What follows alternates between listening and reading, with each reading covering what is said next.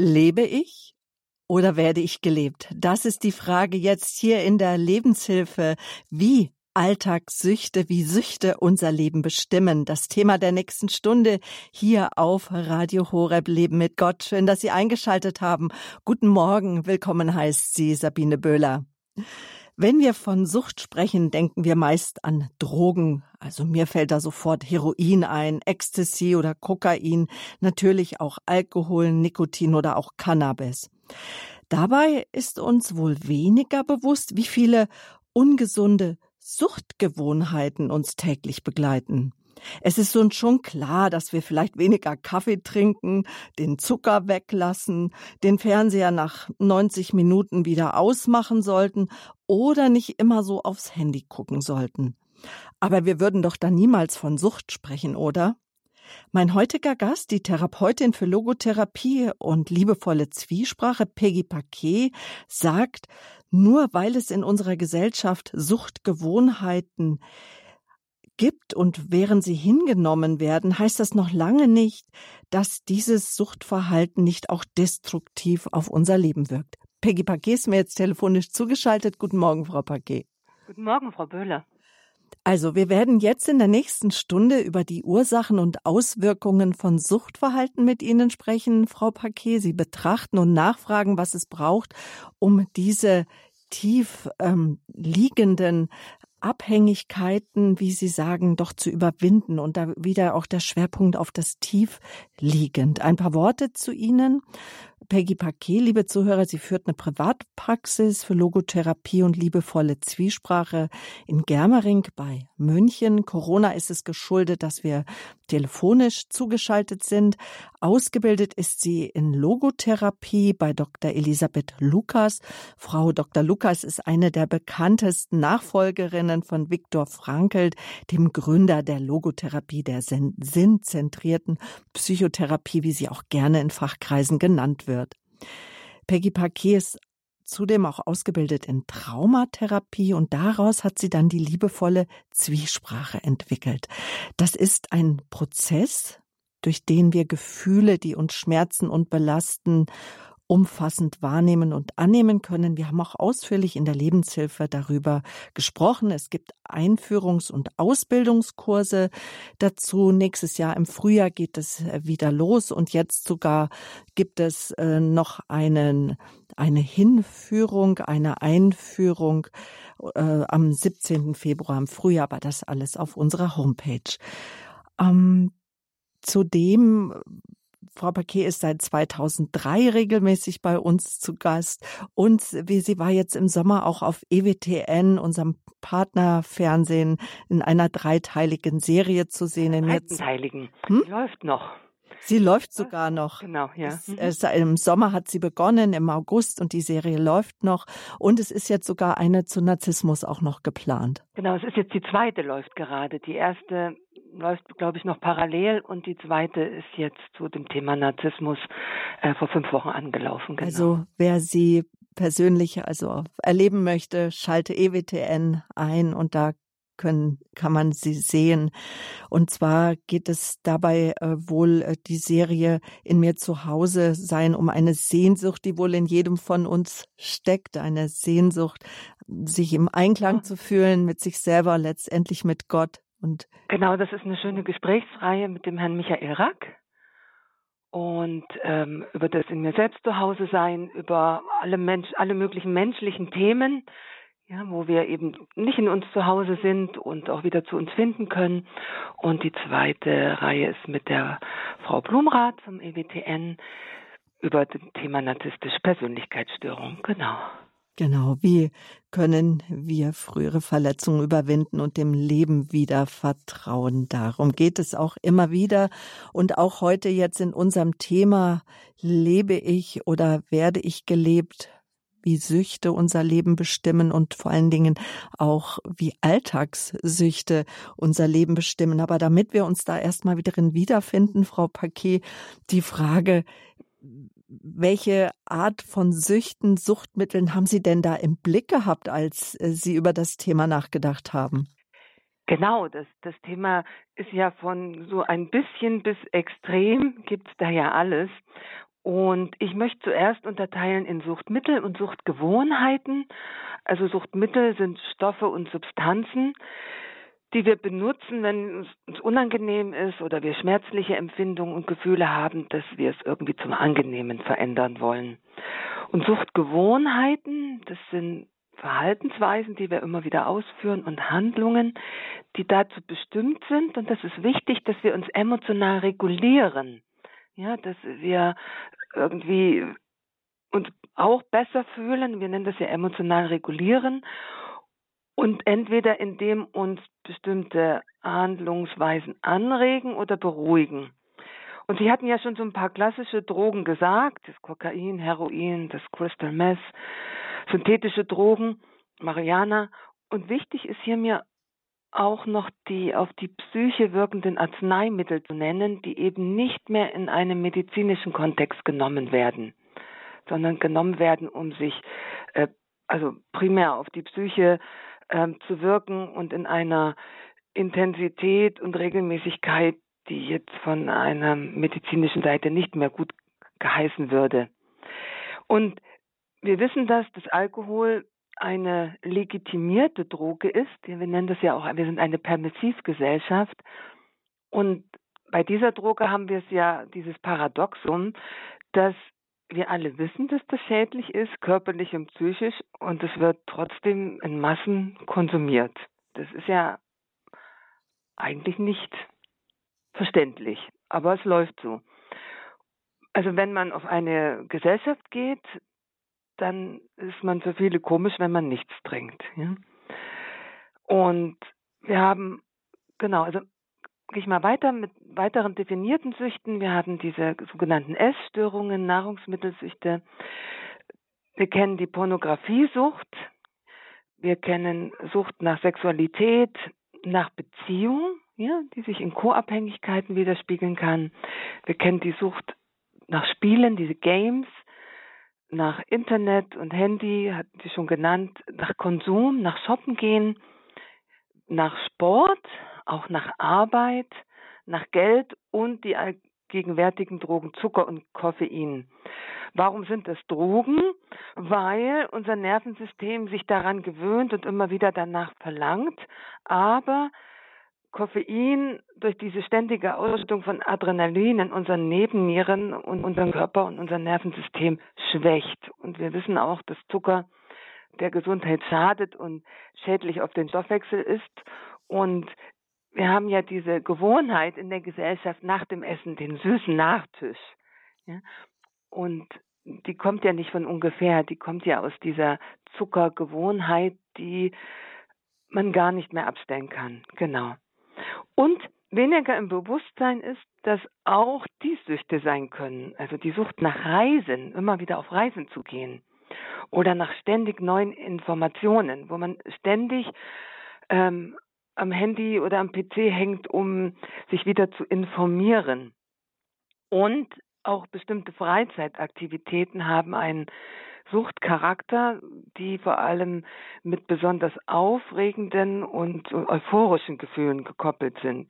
So ein Extrem ist dieses Wingsuit, ne, genau, Wingsuit Base Jumping.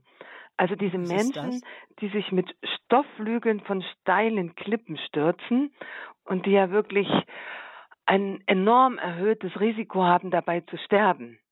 Und sie müssen es immer wieder machen. Da habe ich mal ein Interview gesehen von jemandem, der sagt, der wird irgendwie verrückt, wenn er nicht weiß, er kann dann wieder fliegen. Genau. Und das ist so eine versteckte Sucht, diese Tagträumerei, sich in Tagträume flüchten und auch die Abhängigkeit, die Sucht nach Sicherheit und Kontrolle.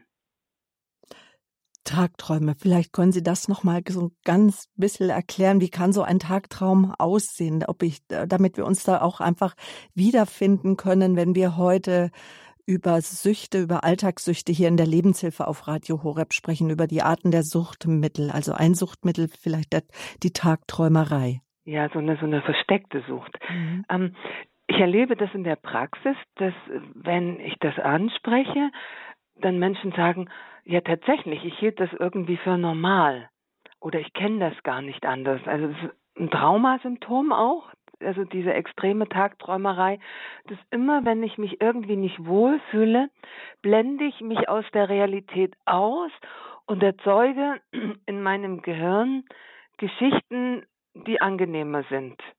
Aber ich bin nicht in der Realität und das fühlt sich so ein bisschen abgehoben an, so nicht, nicht ganz da. Ja, und das Spannende ist, dass Menschen sagen, ja, das geschieht doch von alleine, aber das stimmt nicht ganz. Da gibt es eine Wahl drinne. Blende ich mich jetzt aus oder blende ich mich nicht aus? Also wenn wir das in der Therapiearbeit untersuchen, bemerken Sie ja, da gibt es tatsächlich eine Wahl. Und das Spannende ist, dass bei dieser Tagträumerei so opiatähnliche Substanzen in die Blutbahn ausgeschüttet werden. Und deshalb sprechen wir hier von einer versteckten Sucht. Ähm, weil man dann immer wieder diesen Drang hat, sich doch so zu fühlen, so ein bisschen ausgeblendet.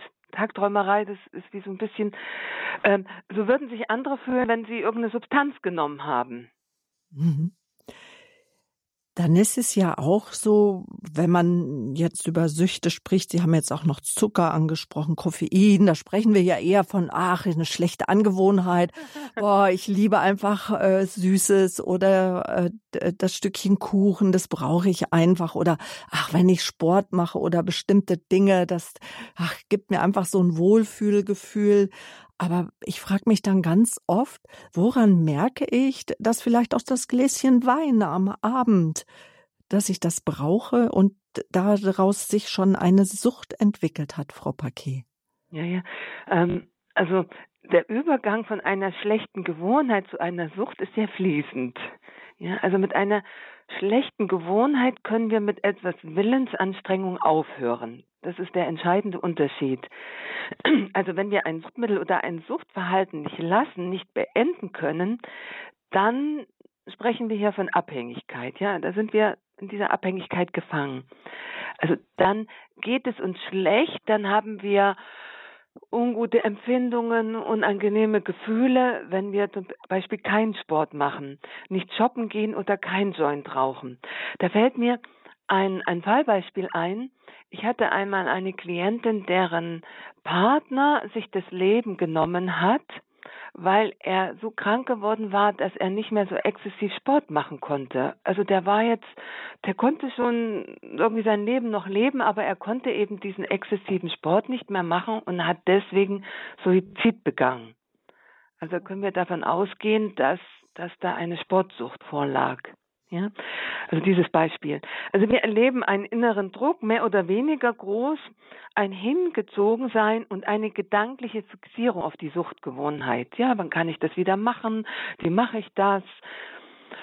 Nicht selten machen wir uns selbst etwas vor, indem wir unsere Abhängigkeiten herunterspielen, ja, uns und anderen vorspielen, ja, wir können ja jederzeit aufhören. Und ähm, so ein Suchtmittel, was ähm, oft auch, also so eine Sucht, die oft versteckt versteckt abläuft, äh, ist bei Schmerzmitteln. Wir wissen, dass Schmerzmittel ja auch Gefühle herunterdimmen. Und dann nimmt man die mal vielleicht durch eine bestimmte Erkrankung in der Akutphase und dann haben Menschen eine positive Erfahrung oder sie haben chronische Schmerzen und nehmen das öfters und irgendwann nehmen das die Menschen für den psychischen Effekt. Ja, und dann entsteht natürlich auch eine psychische Abhängigkeit. Und oder auch Beziehung, ja, wenn eine enorme Fixierung auf den Partner oder die Partnerin besteht, das, äh, das auch so ein, so ein Suchteffekt auslöst, ja. Oder dieses ständige Kreisen um, wann kann ich wieder verreisen und ich plane die nächste Reise. Das nimmt alles einen viel zu überhöhten Wert ein. Es ist zu wichtig, ja. Und ein Charakteristikum ist auch, dass wir in der Sucht sehr kurzfristig denken. Also wir denken nicht über den, die längerfristigen Konsequenzen nach, über die momentane Befriedigung von bestimmten Gefühlen oder die Regulierung. Und genau, dann gibt es ja auch diesen Effekt, wenn wir aufhören wollen, tricksen wir uns selbst aus, dann sagen wir nur noch einmal. Nur noch einmal, dann lasse ich es. Nur noch ein Gläschen Wein. Und es gibt aber immer ein nächstes nur noch einmal. Ja? Und noch am Beispiel, wo auch viele das gar nicht bemerken, dass sie in so einem Suchtverhalten sind, die Sucht nach Sicherheit und Kontrolle. Ja? Also zum Beispiel dieses exzessive Planen. Also diese Handlungen beruhigen das Nervensystem. Das ist ein bisschen, hat so einen Effekt wie eine Beruhigungstablette. Und im schlimmsten Falle führt diese Sucht nach Sicherheit und Kontrolle zu einer Zwangserkrankung. Aber es gibt viele Menschen, die eben keine manifeste Zwangserkrankung haben, aber die sich in einer sogenannten Grauzone befinden. Das ist nicht pathologisch, also nicht vordringlich pathologisch, aber mit diesem versteckten Suchteffekt. Mhm. Wenn wir darüber sprechen, über die Frage, lebe ich oder werde ich gelebt und es hier um Süchte geht. Sie haben jetzt auch gerade die Schmerzmittel auch angesprochen. Ich könnte mir vorstellen, Frau Paquet, gerade was den Schmerzmittelkonsum anbetrifft oder überhaupt Medikamentenmissbrauch, das schleicht sich doch so ein. Das ist doch ganz schwierig auch zu entlarven, oder? Naja, vor allen Dingen, wenn Menschen tatsächlich noch körperliche Schmerzen haben, gibt es ja die Legitimation zu sagen, ich nehme das wegen den körperlichen Schmerzen. Wenn man genau hinschaut, nehmen sie das aber eben nicht deswegen, sondern im Rhythmus, um ihre Gefühle zu regulieren. Und aber bedingt nicht das eine das andere, dass wenn ich schmerzfrei bin, geht es mir auch emotional besser, weil einfach der Lebenswert größer ist?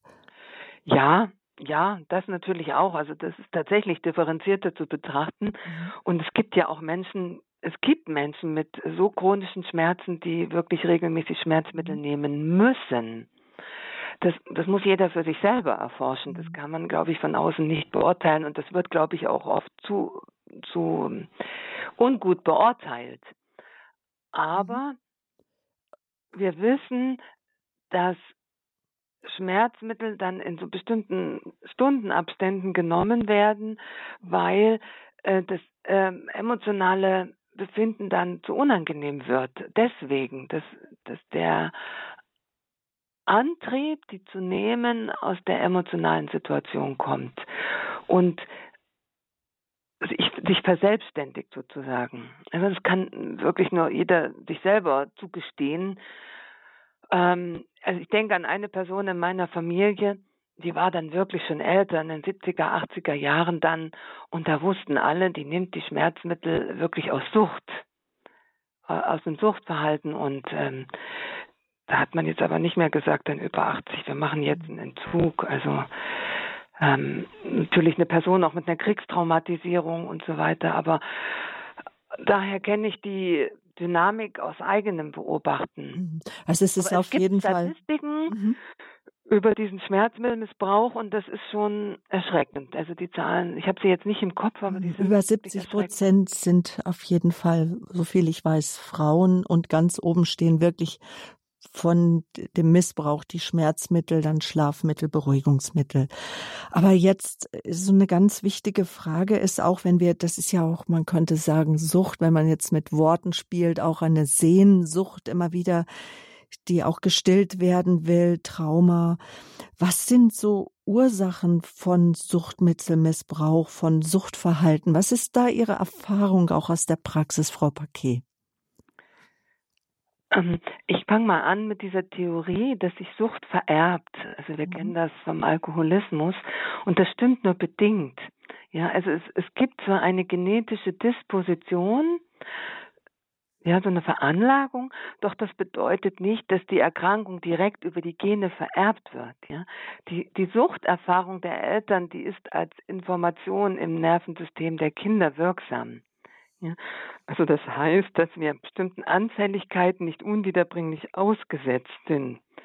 Und ob so eine Disposition zum Tragen kommt, ja, und, und das Kind als Erwachsener wie seine Eltern ebenfalls eine Suchterkrankung herausbildet, liegt daran, ob es ein liebevolles oder verletzendes Umfeld gab. Also die genetische Veranlagung ist nicht der ausschlaggebende Fakt, sondern das Milieu, die Umgebung. Und wir kennen natürlich die Geschichten, dass der Einstieg in eine Substanzsucht ähm, durch Übermut und Unwissenheit geschieht. Junge Menschen wollen auf Partys Spaß haben und haben keine Ahnung, wie stark manche Substanzen wirken. Ja? Also Opiate haben eine größere Kraft, als sie unser Nervensystem bewältigen kann. und die führen schnell zu körperlicher Abhängigkeit.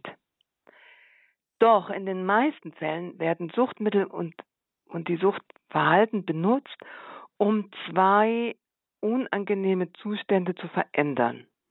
Also entweder steht eine deutliche Übererregung des Nervensystems mit Schlafstörungen, Ängsten und die Unfähigkeit, erholsam zu entspannen im Vordergrund. Oder der zweite Zustand, Depressivität, Lebensmüdigkeit, Ängste, Antriebslosigkeit oder auch Konzentrationsschwierigkeiten lassen Menschen zu Suchtmitteln greifen, welche dann diese Zustände beheben sollen. Und bei manchen Menschen wechseln sich sogar diese Zustände noch ab, wobei unterschiedliche Substanzen konsumiert werden, ja. Also Drogen oder psychisch wirkende Arzneimittel werden konsumiert, um uns wohler und schmerzfreier zu führen, um Trennungen, Disharmonie, Konflikte im Alltag zu vergessen. Also sie beruhigen für eine begrenzte Zeit und entspannen das Nervensystem und lassen persönliche Probleme weiter weg erscheinen. Und was wir auch wissen, dass vor allem Selbstzweifel, Scham und Wertlosigkeitsgefühle damit überdeckt werden sollen. Mhm. Genau. Und jetzt führen wir wieder zusammen den Suchtmittelmissbrauch und die Suchtgewohnheiten, beides. Das ist immer ein Suchen, wie Sie schon gesagt haben, die Sehnsucht, Sehnsucht, das ist sehr schön, sind immer ein Suchen nach dem uns ganz und heil fühlen wir wissen, das geschieht mit den falschen Mitteln und auf eine destruktive Weise. Es ist der Versuch, mit einer Substanz oder einem Verhaltensmuster im Außen ein inneres Problem zu lösen. Ja, ein Sehnen danach, dass unser Leben anders ist, besser ist, als wir es gerade erfahren. Ja?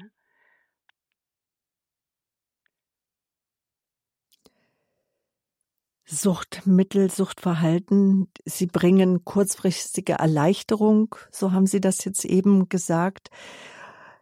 Und Sie sind ja ausgebildet auch in Traumatherapie. Sie haben die liebevolle Zwiesprache entwickelt und alle Themen, die wir mit Ihnen zusammen besprechen, da gehen wir immer weit, auch ein Stück weit hinein in Erlebtes, was wir selber erlebt haben, was vielleicht auch unser Leben jetzt beeinflusst hat. Gibt es einen Zusammenhang zwischen Sucht und Trauma, Frau Paquet? Das ist, ist der Kern des Ganzen. Und in dem Film The Wisdom of Trauma, der kommt wohl demnächst ähm, auch in, die Kinos, von Dr. Gabor Mate, da ist die zentrale Aussage, hinter jeder Sucht steckt Trauma. Hinter jeder Sucht steckt Trauma aller Arten von Trauma, Entwicklungs- und Schocktraumen, die bilden den Nährboden für suchthaftes Verhalten. Ja?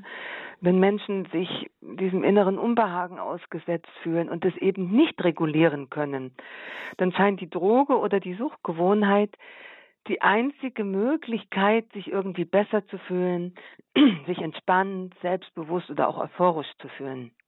Also Sucht ist letztendlich der Versuch, einem inneren Druck, dem Selbstwertmangel und allen schmerzhaften Auswirkungen von Trauma zu entkommen.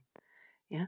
Und wir versuchen damit Gefühle herunterzudimmen, unser Selbstwertgefühl zu steigern und uns auch lebendiger zu fühlen. Ja, also es ist dann ein bisschen unterschiedlich, was die, was die Dinge sind, die eben nicht gefühlt werden wollen oder die wir haben wollen durch die Sucht. Aber Sucht ist eine menschliche Reaktion auf Trauma. Ja, wenn wir Substanzen, Dinge oder Verhaltensweisen benutzen, um uns zu betäuben. Also mit, mit Drogen passiert das massiv, aber auch mit Suchtgewohnheiten geschieht eine Betäubung. Ja? Wollen wir einem Leiden entkommen?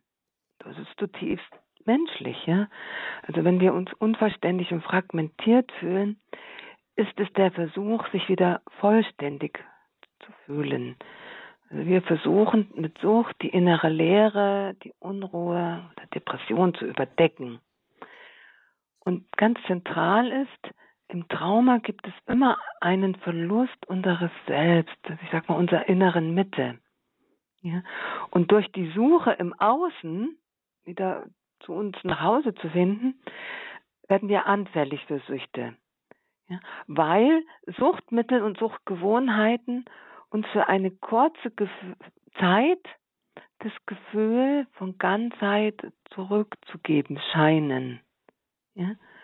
Sie machen uns den Schmerz des sich getrennt fühlens für eine begrenzte Zeit vergessen.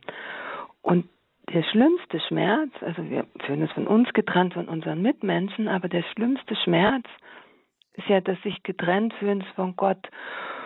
Und dann glauben wir, mit den Suchtmitteln müssen wir diesen Schmerz nicht spüren. Und was aber passiert, dass wir uns noch mehr von Gott trennen dadurch.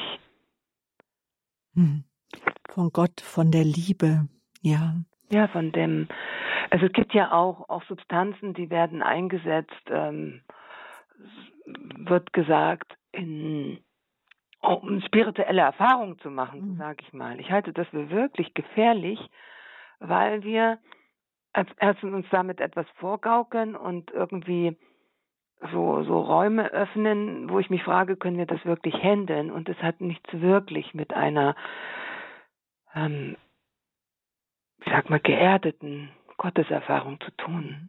Menschen, die wir gerade in Knast und Szenefunk oft interviewen, erzählen uns das ja auch. Ich habe mich völlig verloren. Ich war gar nicht mehr meiner selber. Ich hatte mich einfach auch nicht mehr im Griff emotional und auch mein ganzes Handeln, mein ganzes Wirken.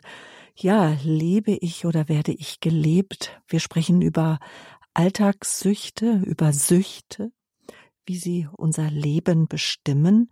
Und Frau Paquet, ist unser Gast. Sie ist Trauma, ausgebildet in Traumatherapie. Sie ist Logotherapeutin, hat selbst die liebevolle Zwiesprache entwickelt. Frau Paquet, was hat denn nun ein Suchtverhalten auf eine Auswirkung auf unser Leben neben dem, was wir selber vielleicht auch schon feststellen, was wir einfach nicht so ähm, auf die Reihe bekommen oder wo wir manchmal andere Vorstellungen haben und dann ja auch uns sicherlich äh, auch in Selbstanklage dann auch in unserem Kreisel laufen. Aber ja, was sind die Auswirkungen, die Sie auch als Therapeutin beobachten? Äh, wir nehmen viele Risiken und Verluste in Kauf durch Suchtmittel. Ja, also manche Menschen ziehen das Suchtmittel wirklich realen Beziehungen vor, das Suchtmittel oder auch die Suchtgewohnheit. Ja, ich denke zum Beispiel an das Beispiel einer wirklich sehr intelligenten und und grundsätzlich fröhlichen Frau, die wirklich so eine Essstörung hatte und die hat sich lieber zu Hause vergraben vor dem Fernseher mit dem Essen, als sich zu verabreden mit, mit realen Menschen, so als Beispiel. Ne? Ähm, wir nehmen finanzielle Verluste in Kauf und äh, da fließt einfach ganz viel Lebensenergie hinein, in dem darauf fixiert sein, wie mache ich das jetzt sicher oder permanent arbeiten zu müssen oder Sport machen zu müssen, ja, alles also wir können ja viele Dinge benutzen, die an sich ja in Ordnung sind, dann aber zum Suchtmittel werden oder zum Suchtverhalten, wie, wie zum Beispiel Sport oder Arbeit. Ja. Dieses Gedankenkreisen, glaube ich, ist auch ein wichtiges Stichwort. Ne? Darum, ne? Das, das alles dreht sich nur oder vieles, je nachdem wie stark mhm. ausgeprägt. Das ist genau daran, daran merkt man das eben auch. Denke ich, bin ich damit beschäftigt, wann kann ich heute Abend wieder Sport machen und äh, wie optimiere ich das noch und und so weiter. Ja, dann äh, kommen wir hin zum Bereich, wo wir wo wir andere Werte in unserem Leben gar keinen Raum mehr haben. Ja. Also Suchtmittel und jede Suchtgewohnheit verschleiern unsere Achtsamkeit, unser wirklich Dasein können, betäuben mehr oder weniger unser Denken und Fühlen. Ja. Und also es wird wie gesagt dieses im schlimmsten Fall zum Lebensmittelpunkt. Ja, andere Dinge werden unwichtiger und vor allen Dingen werden auch Risiken für die eigene Gesundheit in Kauf genommen. Und das ist einfach, sag ich mal jetzt nicht im Gottes Sinne. Wir haben ja diesen diesen Körper für eine begrenzte Zeit. Der ist so so unendlich kostbar. Und mit dem wird gerade Suchtmitteln und Suchtgewohnheiten wirklich, ähm, dem wird viel angetan. Ja. Also in einer Suchtgewohnheit fühlen wir uns gefangen und Sie sagten ja auch, wir erleben sehr viel schmerzhafte Gefühle also einerseits versuchen wir schmerzhafte Gefühle runterzudimmen, aber wir erzeugen sie uns auch. Scham, Schuldgefühle, Ängste und Ohnmacht über unser eigenes Suchtverhalten. Ja? Und wir sind einfach nicht frei, uns so zu entwickeln, wie es unserem Potenzial entspricht. Ein Teil von uns ist in der Sucht eingesperrt. Ja? Und was ich ja auch interessant finde, manche Süchte treten ja nur unter bestimmten kulturellen Bedingungen auf. In unserer Überflussgesellschaft treten ja gehäuft diese Essstörungen auf, um Minderwertigkeit, Ängste und Einsamkeit zu betäuben, dieses sogenannte emotionale Essen. Und da wissen wir, dass die Menschen da wirklich den ganzen Tag drum kreisen, was kann ich essen äh, oder was kann ich tun, um nicht essen zu müssen. Das ist ähm, schon wirklich sehr leidvoll. Und es kann natürlich extrem sein, aber wir wissen, dass sich da doch gar nicht wenige Menschen so einer Grauzone von diesem emotionalen Essen auch betroffen sind. Ähm, sie einen Tag irgendwie, wenn sie sich unangenehm fühlen oder ein, ein, schmerzhaftes Gefühl ausgelöst wurde, dann kommt es eben zu diesem übermäßigen Essen, um die Emotion, Emotionen zu betäuben. Und dann sind sie wieder Tage damit beschäftigt zu hungern, um, um eben nicht zuzunehmen und so weiter. Also so ein Kreislauf, der, also diese Essstörungen nehmen wohl recht massiv zu. Genau.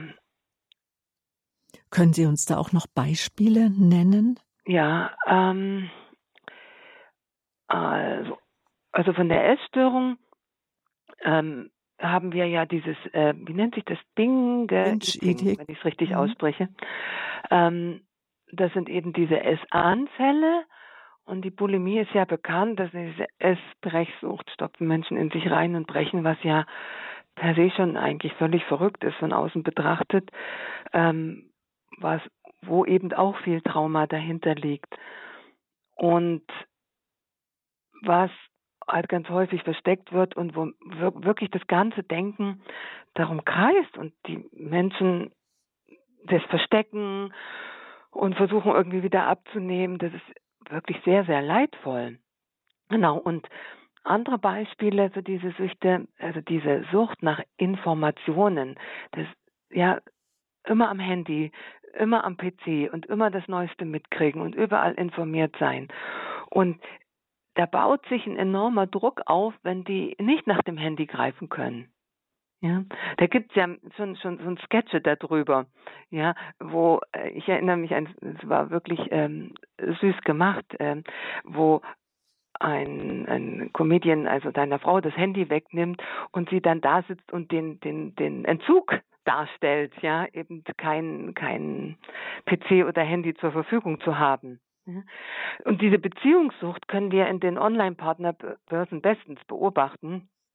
Ähm, nur nicht alleine sein, immer in Beziehung und, und möglichst noch viele Kontakte gleichzeitig, weil diese Angst vor dem Alleinsein, die darf nicht an die Oberfläche kommen. Ja? Und dieses Beziehungsmuster hinter der Beziehungssucht, die kann entweder die abhängige Struktur sein, ja, oder aber auch die übertrieben autarke Struktur. Ja. Und solche Beziehungssüchte können aber auch in, in bestehenden Beziehungen vorhanden sein. Ja. Also Genau, und in dieser Kontrollsucht, das hatte ich ja schon genannt, alles muss nach Plan laufen. Menschen werden wirklich ähm, emotional instabil, wenn Dinge nicht nach Plan laufen, ja, und sind dann ganz stark in ihrem Kopf beschäftigt, was muss ich alles machen, damit ich das sicher gestalte, damit das auch nach Plan läuft. Ich muss wissen, was dort geschieht und Druck und Unruhe und Anspannung und ganz, ganz viel Angst steht dahinter. Ja. Also wir sehen, die Sucht beansprucht viel Lebenszeit, viel Lebenskraft. Ja? Und wenn sie nicht immer eine direkte zerstörerische Wirkung hat, wie bei Drogensubstanzen, so ist der Langzeiteffekt immer lebensbehindernd. Ja? Uns fehlen Kraft und Zeit für unsere Selbstfürsorge, für das, was uns Freude macht und auch für unser Wirksamsein in der Welt. Das sagt Peggy Paquet, Logotherapeutin, Therapeutin für liebevolle Zwiesprache, die sie selbst entwickelt hat, indem wir schmerzhafte Gefühle, die uns belasten, wahrnehmen, aus ähm, traumatherapeutischer Sicht betrachten wir heute Süchte. Süchte haben viele Gesichter. Sucht ist eine Krankheit, charakterisiert, so könnte man sagen, durch zwanghaftes Verhalten, ein Verhalten, dass viel Zeit äh, rund um in, gedanklich wird viel Zeit aufgewendet rund um das Mittel, nach dem wir süchtig sind. Informationssucht, Frau Paquet, haben Sie genannt als etwas, wo man denkt, ja, wieso, das ist doch gut, da ist jemand super gut informiert. Aber wenn es dann zu einer Sucht kommt und dann vielleicht die Informationen auch nicht mehr in rechter Weise eingeordnet werden können, dann beeinflusst das schon so das Leben, dass wir keine freien Menschen mehr sind. Wir wollen jetzt gleich weiter darüber Gespräch, äh, sprechen, wie wir denn die Süchte überwinden können. Nämlich ähm, die Frage ist ja, lebe ich oder werde ich gelebt? Also es geht gleich weiter mit Peggy Paquet hier in der Lebenshilfe und wie eben auch Trauma überwunden werden kann, wie wir auch unser ganzes menschliches System, zu dem ja auch unser Nervensystem gehört, unser ganzes Sein, ja, wie das, was Schritte auf dem Weg der Heilung sind. Bleiben Sie dran, gleich geht's weiter.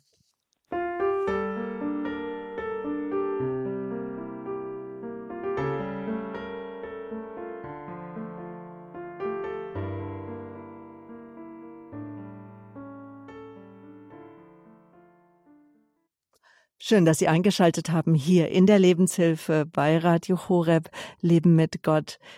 Mein Name ist Sabine Böhler. Ich bin im Gespräch mit der Therapeutin für Logotherapie und liebevolle Zwiesprache Peggy Paquet. Lebe ich oder werde ich gelebt? Mit dieser Frage beschäftigen wir uns hier wie Alltagssüchte unser Leben bestimmen. Und es muss einfach äh, klar sein oder viele wissen es, Sucht, das ist eine Krankheit. Sie ist vielleicht charakterisiert von einem zwanghaften Verhalten, das auch dann weiter besteht, meistens, wenn schwerwiegende oder auch gesundheitliche oder auch es schon soziale Folgen gibt, wie Arbeitsplatzverlust oder die Partnerschaft geht dahin. Und für betroffene Menschen und für sein Umfeld ist es einfach, um jetzt auch mal Frau Paquet auf die Angehörigen zu sprechen zu kommen, es ist einfach eine doch, es geht äh, darüber hinaus über schlechte Angewohnheiten, ein Suchtverhalten. Sucht hat ganz viele Gesichter und es braucht auch eine gute eigene Selbstreflexion, damit ich vielleicht das Gesicht meiner Sucht erkenne. Richtig. Und ich, ich möchte Ihnen meine Meinung dazu sagen, dass es keinen Menschen gibt, der nicht irgendwo auch nur eine ganz leichte Sucht hat. Also wir sind alle mit dem Thema befasst mehr oder weniger stark. Sie sagten ja eine Krankheit und wir können ja nur einen leichten Schnupfen haben oder wir können eine schwere Lungenentzündung haben und so ist es ähnlich ist es mit der Sucht. Das kann ein bisschen leicht einschränkend sein und und und, und so. Ich sage, es gibt da verschiedene Grautöne bis hin zum Schwarzton und deshalb diese Sendung halt auch über die Alltagssüchte von Sucht und richtiger, massiver, bekannter Sucht, auch diese versteckten Alltagssüchte, weil da ganz viel Entwicklungspotenzial drinnen liegt.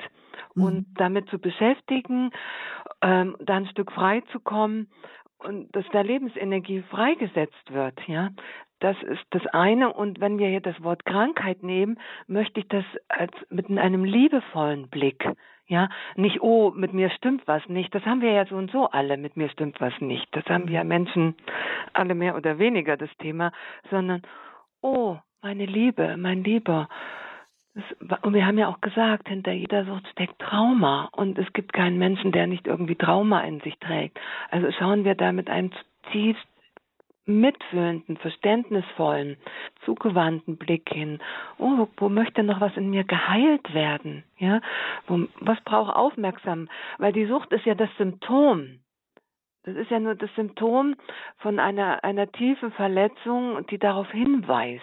Also wir müssen dann jetzt nicht auch Angst haben, oh je, was steckt da jetzt in mir, sondern dass wir uns vertrauensvoll, liebevoll einfach ansehen, unsere verletzten Anteile auch in uns. Verletzte Anteile, ganz genau. Und ähm, ja auch nicht die, das können wir ja auch nicht rein so kognitiv erfahren, weil die Effekte, und das komme ich ja aus der körperorientierten Traumatherapie, die sitzen ja als Spannung in unserem Nervensystem und diese Spannung ist so unangenehm, dass wir eben zu Suchtmitteln und Suchtgewohnheiten greifen und uns diesem Unbehagen zuzuwenden.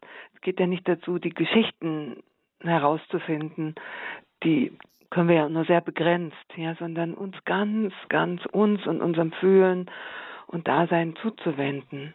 Und wenn und, wir uns diesen Unbehagen zuwenden, wie da, da geht es doch auch dann darum, die Sucht zu überwinden, Frau Paquet. Wie, wie, wie, was, wie kann der Prozess angestoßen werden? Was geschieht genau, da? Die entscheidende Frage ist nicht, warum bist du süchtig, sondern mhm. woher kommt der Schmerz? Was ist das Trauma? Also Sucht ist das sekundäre Problem. Primär ist die Heilung des darunterliegenden Traumas. Also um Sucht zu heilen, ist es notwendig, ein Gefühl für die ursprüngliche Wunde zu bekommen, die das Problem antreibt. Ja? Und so ein Aussteigen aus einer Sucht, die benötigt einen ganzheitlichen Ansatz, wirklich meinen Körper zu spüren, meine Gefühle und aber auch meine, meine geistigen Kräfte, ja. Die Logotherapie sagt ja so schön, die geistigen Trotzkräfte, die brauchen wir hier.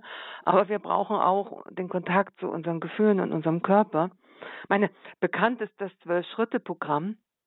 Und ich sage Ihnen ehrlich, ich arbeite nicht mit Menschen, die nicht in einer Form solch eines Programms sind, weil, weil das braucht wirklich beides. Also eine ganz engmaschige, intensive, ein intensives Programm und die therapeutische Betreuung.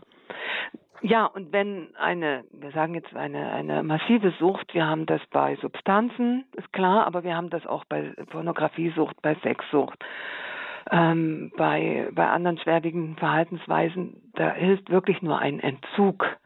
Ja, in, in einer Klinik.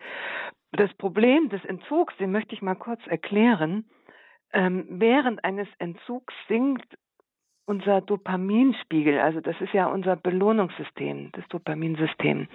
Und auch der Serotoninspiegel, unsere Wohlfühl-Neurotransmitter, das sinkt ganz stark ab, wenn wir eben aus der Sucht aussteigen. Und das, das kann sich ganz furchtbar anfühlen. Also von, von unangenehm bis ganz schmerzhaft, ja. Und das kann sich äußern in Sinnlosigkeitsgefühlen, Depressionsgefühlen, starker innerer Anspannung. Und das steigert natürlich wieder das Verlangen nach dem Suchtmittel oder der Suchtgewohnheit. Und wenn wir in, den Konsum der Droge oder des Suchttatenverhaltens zurückfallen, dann bekommt unser Nervensystem so einen Endorphinkick und eine Dopaminausschüttung. Ja, deshalb fallen ja Menschen zurück. Und auch zum, zum Verständnis, dies geschieht zum Beispiel auch, wenn Menschen sich aus einer toxischen Beziehung trennen wollen. Ja, gehen die Betroffenen aus diesem Grund immer wieder zurück, ja, weil Trennung, also eine Trennung aus einer toxischen Beziehung, da passiert im Gehirn das gleiche wie bei einem Substanzentzug. Das muss man wirklich wissen. Und wenn ich das den Betroffenen erzähle, ist es auch eine große Erleichterung, weil die sagen, jetzt verstehe ich, was mit mir passiert. Ja, also solch ein Entzug muss ebenso durchgelebt werden wie bei einer Spielsucht oder Substanzsucht. Und in abgeschwächter Form erleben wir sowas sogar bei Kaffee und Zucker. Ja? Und es braucht eine Weile, bis das endokrine System wieder in Balance kommt. Und je nachdem, wie chronisch oder intensiv die Sucht bestand, kann dies bis zu einem Jahr dauern.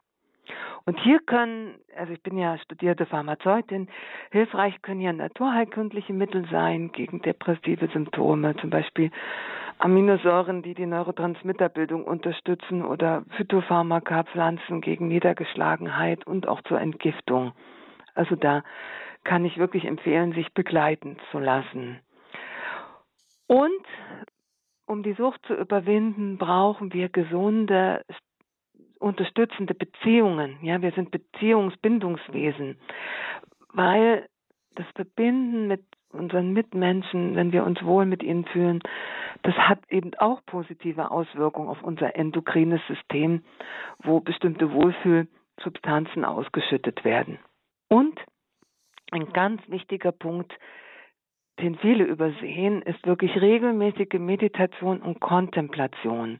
Wir wissen, dass beides die Fähigkeit hat, wirklich im Gehirn, ich sage immer, die Hardware ein Stück zu heilen.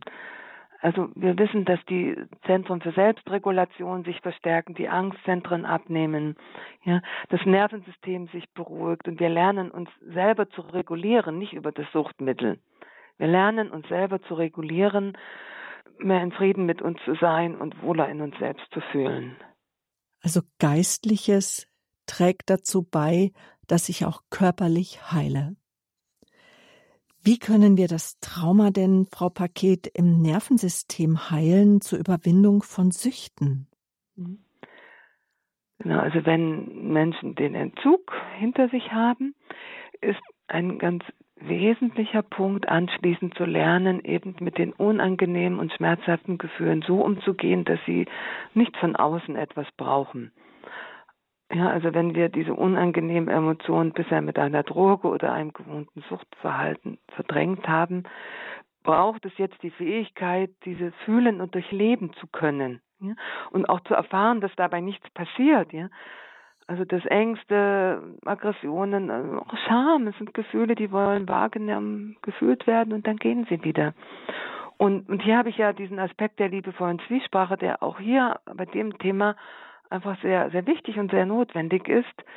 Also an einer Stelle zum Beispiel mit dem psychischen Suchtdruck zu arbeiten, ja.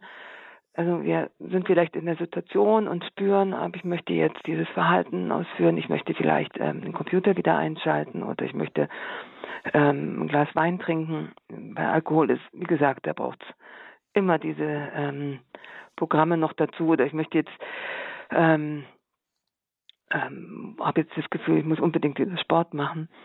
Und hier an der Stelle diesen, diesen Druck ganz bewusst zu spüren und zu erforschen, mit welchen Gefühlen dieser Druck verbunden ist, was, was wir eben gerade wegdrücken. Ja? Weil die Gefühle, die unter diesem Druck stecken, das ist genau das, was wir eben mit dem Suchtverhalten versuchen zu verdrängen.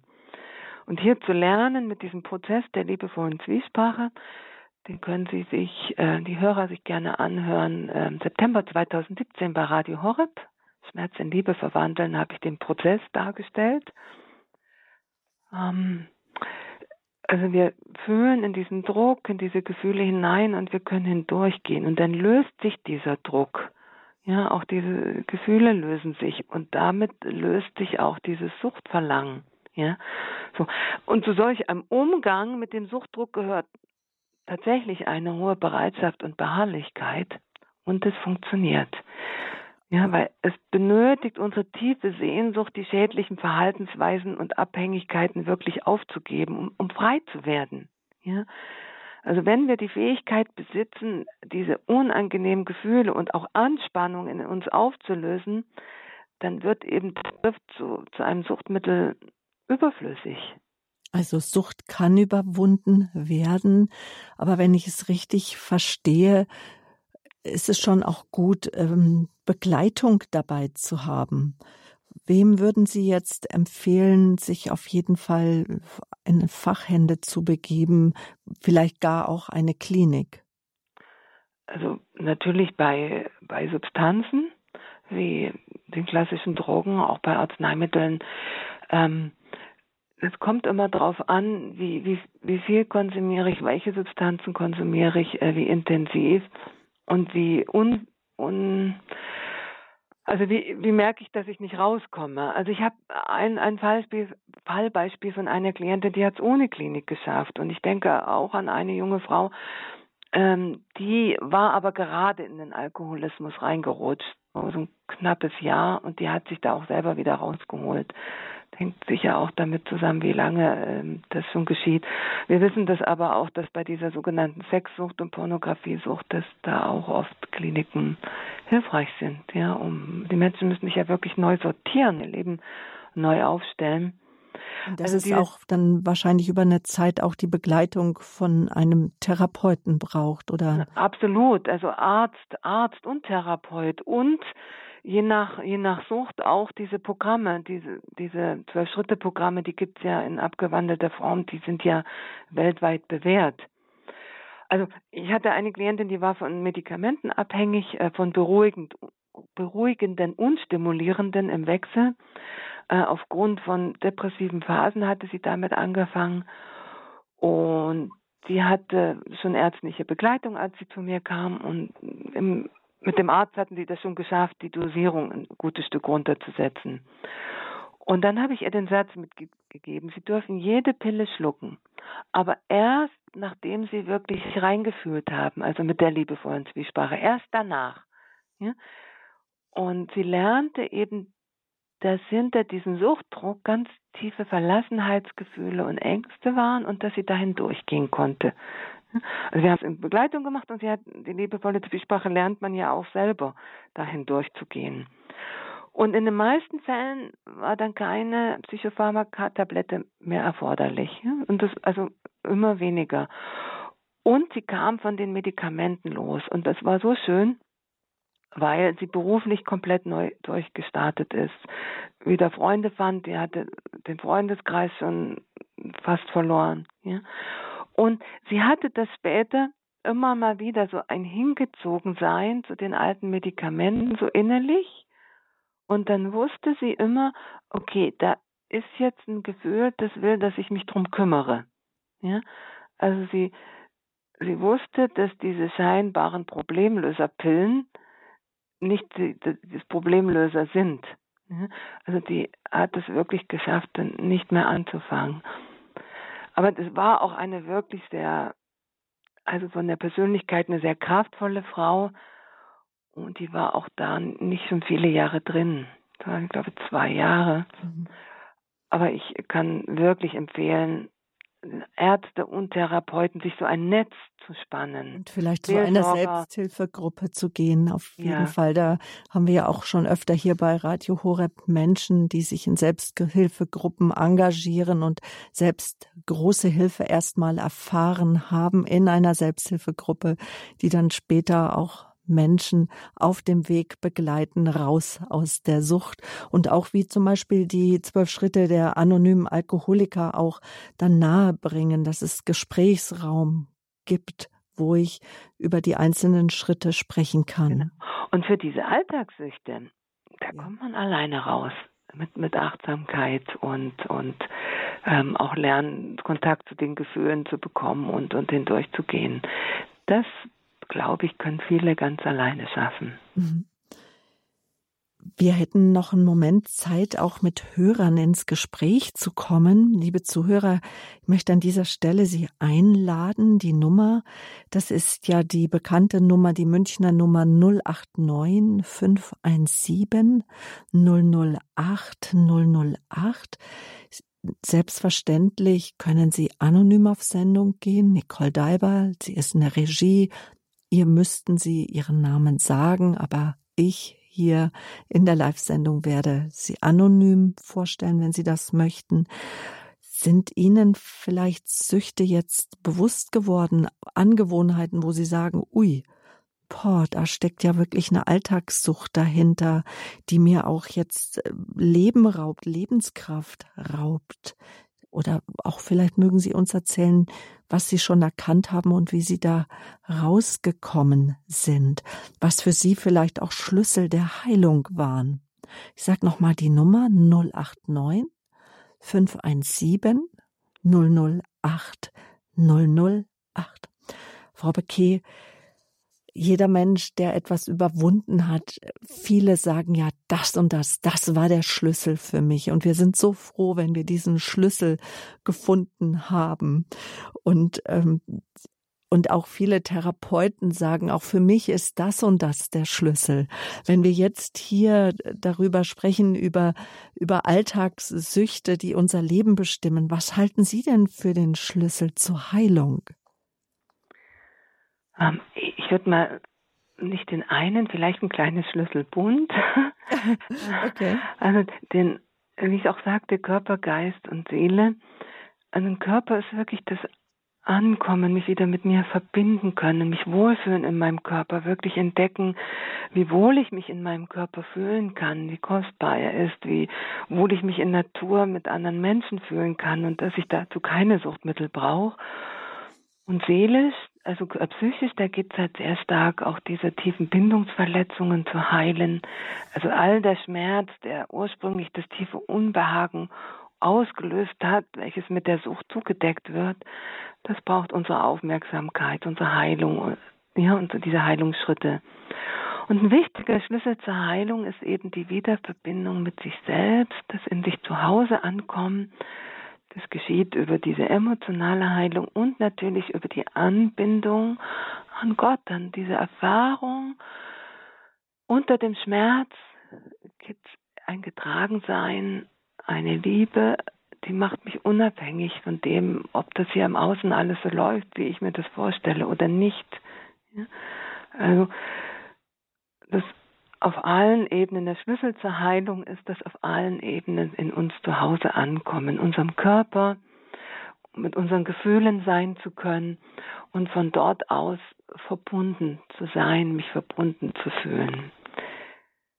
Ja, und warum sollten wir unser wertvolles und auch begrenztes Dasein mit Suchtmitteln betäuben? Ja, und ich sage auch, wer sind wir ohne all diese Süchte und wie wollen wir unser Rest unseres Lebens, es gibt immer einen Rest unseres Lebens, ja, ein, diese begrenzte Zeit wirklich verbringen und ausfüllen. Dankeschön. Bis hierhin, Peggy Paquet. Die Leitungen sind gefüllt, sie sind voll. Sucht, Alltagssüchte, unser Thema. Lebe ich oder werde ich gelebt? So haben wir die Sendung überschrieben. Sie haben uns angerufen, eine Dame aus dem Saarland. Herzlich willkommen hier in der Lebenshilfe.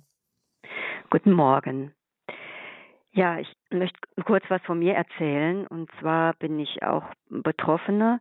Ähm, ich bin frühkindlich traumatisiert und ähm, aufgewachsen in einem traumatischen Elternhaus, also Urvertrauen, kein Urvertrauen, äh, christliches, also Glaube wurde äh, nicht vermittelt, äh, weil beide betroffen waren vom Zweiten Weltkrieg und praktisch diese Geschehnisse auf, auf, auf Gott ähm, umge, sag mal, also ja, also Gott die Schuld gaben. Und ähm, ich habe halt einfach gelernt, aus dieser Traumageschichte zu funktionieren und mich auto, zu automatisieren. Und mein Leben lief so ab. Ich wusste nicht, was mit mir los ist. Ich hatte starke körperliche ähm, Dysfunktionen, hat auch kein Arzt verstanden oder adäquat äh, reagiert. Ich habe einen langen Leidensweg hinter mir. Ich habe selbst mit Alkohol aufhören können nach fünf Jahren als junge Frau, äh, weil irgendwas in mir ist. Ich wurde immer nüchterner anstatt betrunkener, aber es hat sich dann in Arbeitssucht verlagert, in Beschäftigungssucht ähm, und emotionale Abhängigkeiten. Und es war ein sehr, sehr langer, mühevoller, ist ein sehr, sehr langer, mühevoller Leidensweg, weil ich, wenn sie nicht in einem gesünderen Umfeld sind und auch nicht, sage ich mal, bestimmte Ressourcen haben und Menschen, die gesünder sind, dass sie überhaupt auf sie draufblicken, ihnen mitteilen können, da ist was nicht in Ordnung. Also wenn ich mich dann auch ständig in Täterumfeldern weiterhin bewegen muss, weil ich es nicht besser wusste, ähm, sind das ganz, also sehr, sehr komplizierte, schwierige Wege. Und ich würde heute sagen, ich bin jetzt äh, Anfang 60, ähm, also was ohne ein ohne Menschen um einen herum, die wirklich gesünder sind, wobei man dann definieren muss, was sind gesunde Beziehungen. Und mittlerweile leider auch einen bestimmten finanziellen Polster, damit man eben, sage ich mal, jetzt nicht in, in, in Standardkliniken muss, sondern in Kliniken gehen kann, die mehr Ressourcen zur Verfügung haben, um Menschen mehr Zeit und mehr mm, ganz, also Natur und artgerechte Haltung zu bieten. Ähm, also ich denke, es ist ein großes äh, gesellschaftliches Problem ähm, dass die Betroffenen meiner Meinung nach fast nicht alleine also die Masse wird es alleine nicht hinbekommen, wenn wir als Gesellschaft nicht aufwachen und Geld, Ressourcen, natürliche Abläufe, artgerechte Haltung zur Verfügung stellen. Das war mein Beitrag. Dankeschön. Frau Paquet.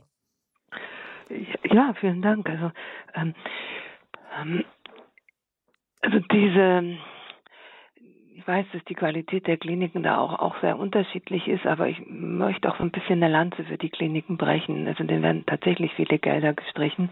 Aber ich kenne eben Therapeuten, die da ihr Bestes geben Und das ist natürlich nicht alles. Das ist ein, ein Punkt, von dem aus man eben den Weg aus der Sucht heraus startet.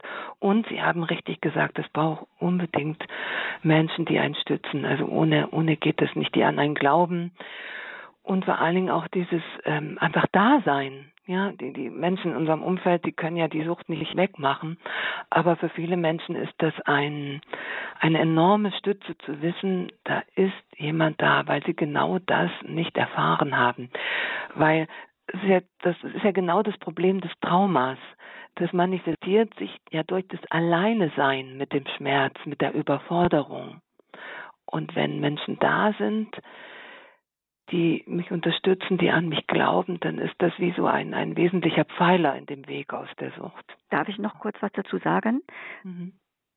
Ganz kurz, also ja. Mhm. es ist halt so, meine Erfahrung war, dass ich leider Menschen um mich hatte, die selbst betroffen waren und auch hilflos. Sie hatten nur gemeint durch ihre Titel und Ausbildungen, dass sie das blicken oder und das hat mich selbst sehr traumatisiert. Also bis 50 mhm. habe ich wirklich ganz viel Hilfe überall gesucht und leider, ich will es auch, es geht jetzt nicht um Schuld oder oder es geht einfach um, um das, was ich erfahren habe, dass viele Menschen gute Ausbildungen haben, aber um dieses Thema der frühkindlichen Traumatisierung relativ wenig verstanden haben, weil sie vielleicht auch nicht ja, vielleicht muss man auch selbst betroffen sein und da rauskommen, um wirklich für andere dann ein, Wegbegleiter sein zu können. Das ist so eine Frage, ja. Also wenn Menschen ähm, in diesen helfenden Berufen eine frühkindliche Traumatisierung haben, dann müssen sie, um gut zu helfen, also darüber selber gut Bescheid wissen und da auch selber mitarbeiten, ein Stück weit da schon draußen sein.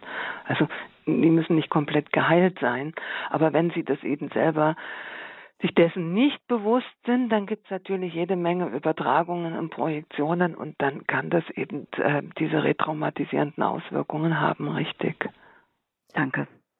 Mhm, Für Sie alles Gute, Kraft und Segen auch. Sie haben noch mal einen ganz wichtigen Aspekt gebracht, äh, den wir jetzt auch so noch gar nicht angesprochen haben. Das ist die Beschäftigungssucht, dass viele Menschen. Ja, genau, bin ich auch aufgehorcht. Ja, ein schöner das, Begriff.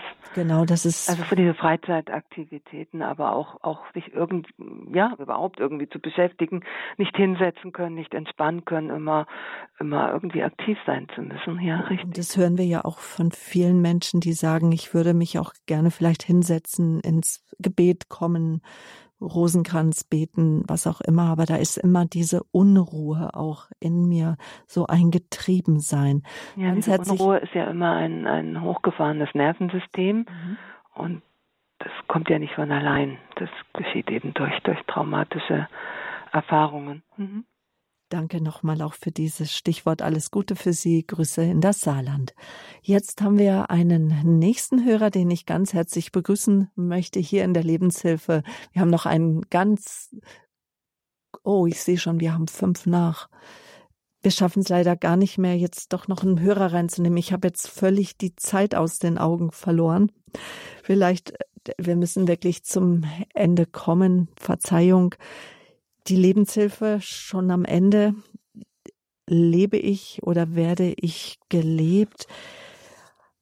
Sie haben uns den Schlüssel der Heilung. Vielleicht als Abschluss so die Frage ganz kurz, was raten Sie denn zur Suchtprävention, Frau Paquet?